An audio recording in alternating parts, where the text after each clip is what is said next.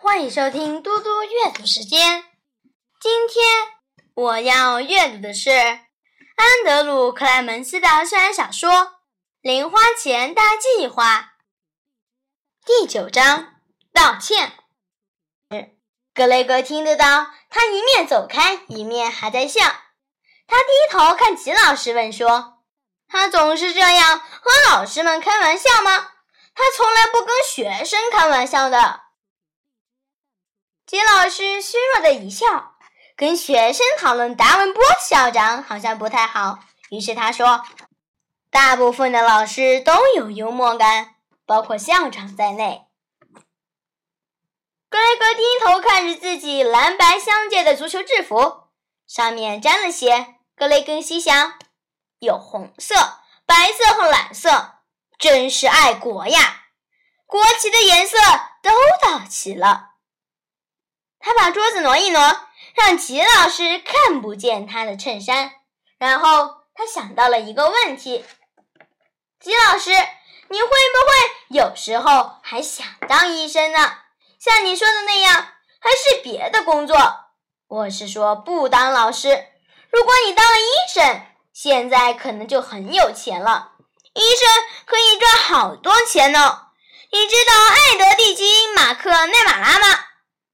他就是医生，他们家超有钱的。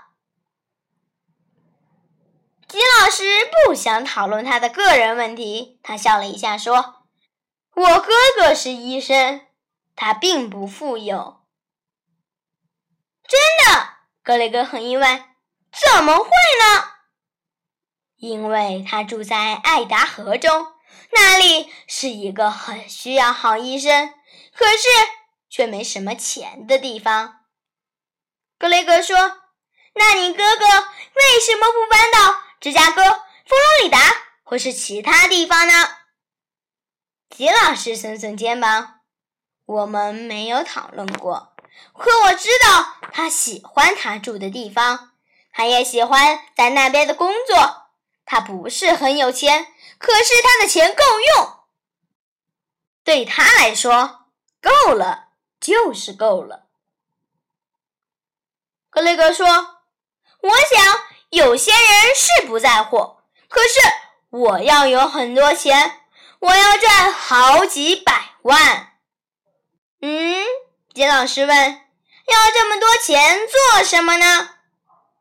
钱，格雷格看着吉老师，好像在看外星人。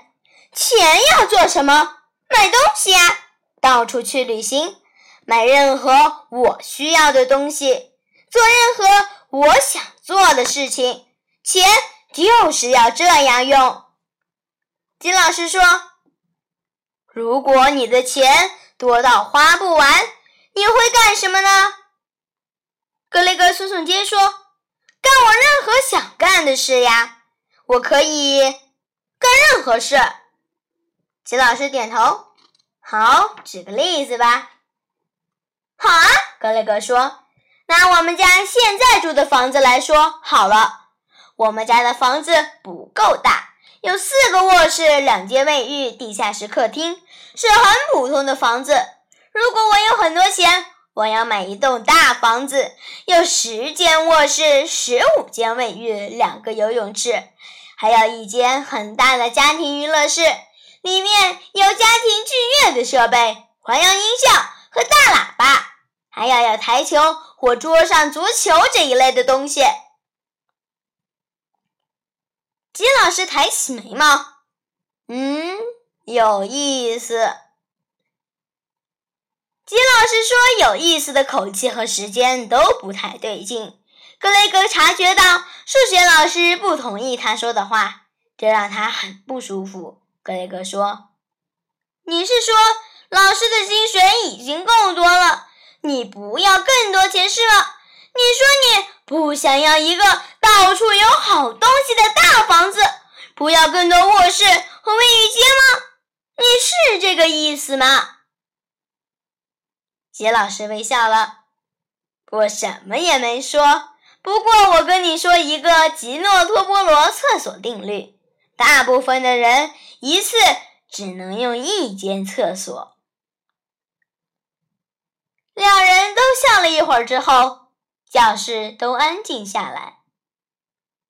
然后吉老师说：“我之前不是说莫拉抄袭你，你应该觉得骄傲吗？